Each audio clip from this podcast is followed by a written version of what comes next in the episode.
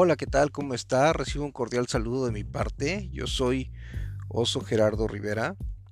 Y fíjese que en esta ocasión le voy a platicar acerca de lo que he buscado, acerca de lo que he encontrado, acerca de los misterios que envuelven a las pirámides de Egipto.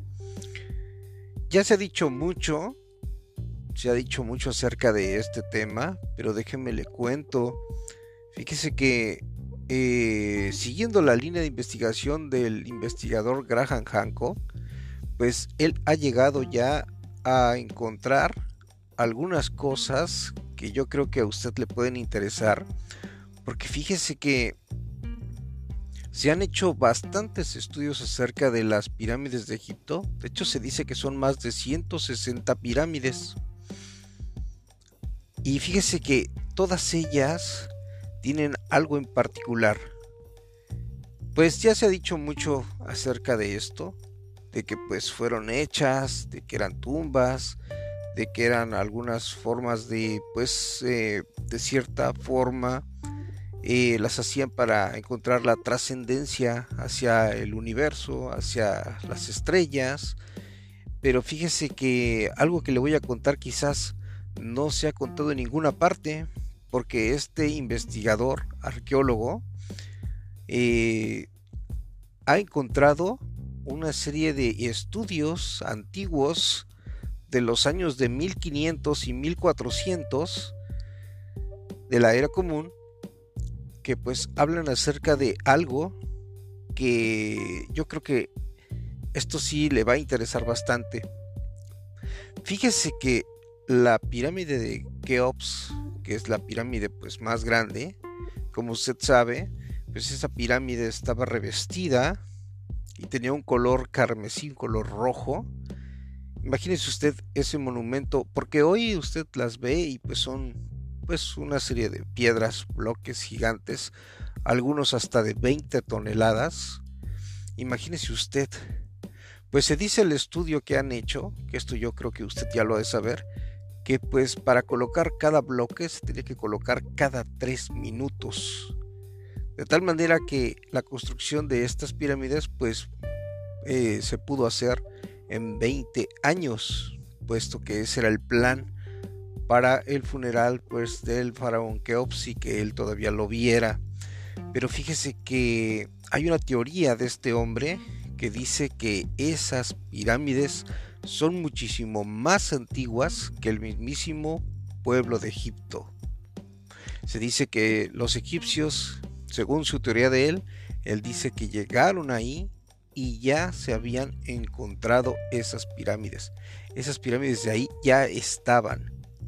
Lo único que hicieron ellos fue revestirlas y reacomodar y empezar a hacer otros, pues digamos, eh, otros eh, lugares ceremoniales alrededor de ellas. De hecho, fíjese que no está tan loca esa teoría, puesto que yo me he dado a la tarea de investigar y he visto que algunas de las pirámides, pues algunas se han hecho, digamos que después de que, de que estuvieron ahí viviendo los egipcios, se hicieron algunas pirámides y fíjese que sí estaban demasiado raras, o como dicen ahora, random, porque si no quedaban perfectamente bien hechas como las primeras, sino que estaban como pues eh, mal orientadas, estaban algunas hasta como en declives, o algunas ni fueron terminadas. Pero fíjense lo que dice este señor. Dice que esas pirámides pues estaban divididas en algunas partes por la mitad. Si usted ve la pirámide, usted puede ver que pues sí, efectivamente tiene sus cuatro caras de la pirámide y están totalmente lisas.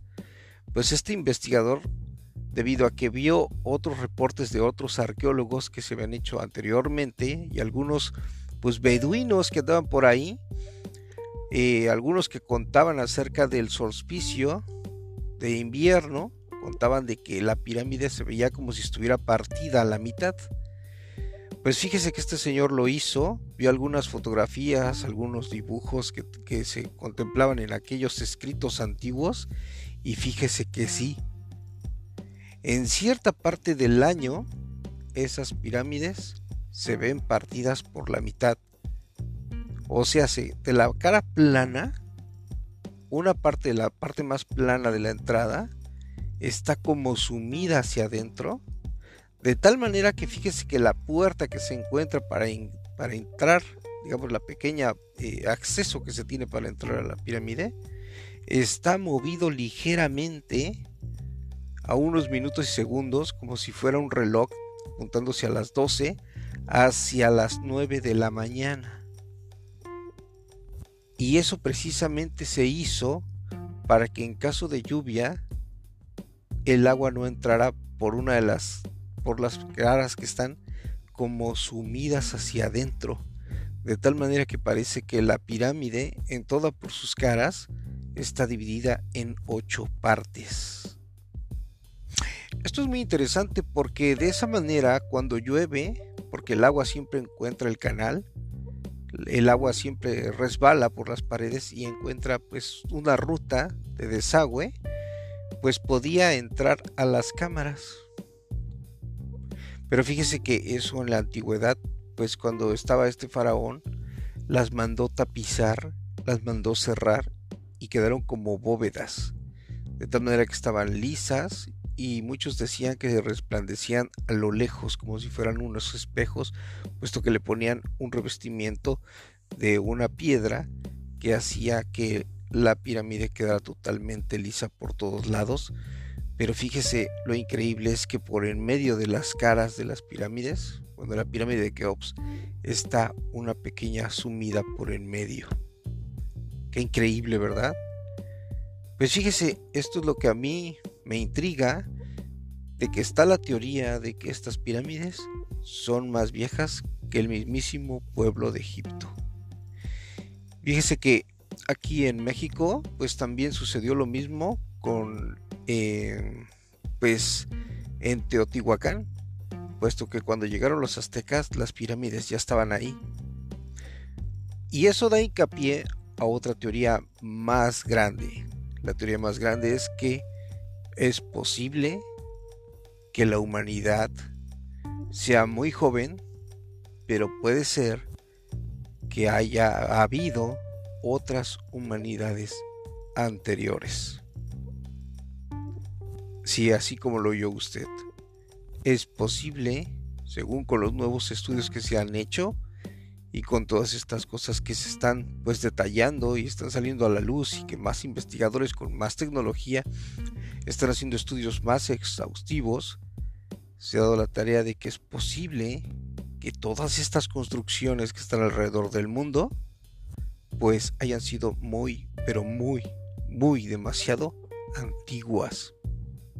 Ahora fíjese, otra cosa que se sostiene sobre esas eh, pirámides es que eh, la Tierra como tal, en el tiempo que se hicieron, pues la Tierra de alguna forma tenía más electromagnetismo y por lo cual podía absorber más energía hacia el subsuelo. ¿Pero con qué razón? ¿Para qué lo usaban? Eran como unos grandes acumuladores de energía. Y casualmente todas las pirámides, y usted lo sabe si ha investigado un poco, pues sí, tienen de cierta forma una red alrededor del mundo de puntos estratégicos de energía. Entonces lo que hace que toda la Tierra esté completamente unida o esté completamente pues conectada. ¿Para qué era eso? Bueno, pues no lo sabemos, se está investigando, pero pues el día de hoy quería dejárselo para que usted lo piense, lo medite y pues siga también esa corriente de investigación que se está haciendo sobre estas pirámides, puesto que hasta muchas religiones se han formado pues de estas eh, pirámides, las pirámides de Egipto, como ve usted, lo más reciente de estudio acerca de estas pirámides y nos siguen sorprendiendo. Así que cada vez que usted vea esa pequeña entrada por la parte principal de la pirámide de Keops, pues no es que esté movida o no es que esté bien hecha, sino que precisamente queda a la mitad de la cara de la pirámide porque ahí en medio hay un canal que solamente se dibuja en cierta, en cierta etapa del año. Bueno, pues sin más por el momento, me dio mucho gusto platicarle esto, que se encuentre muy bien donde quiera que esté. Adiós.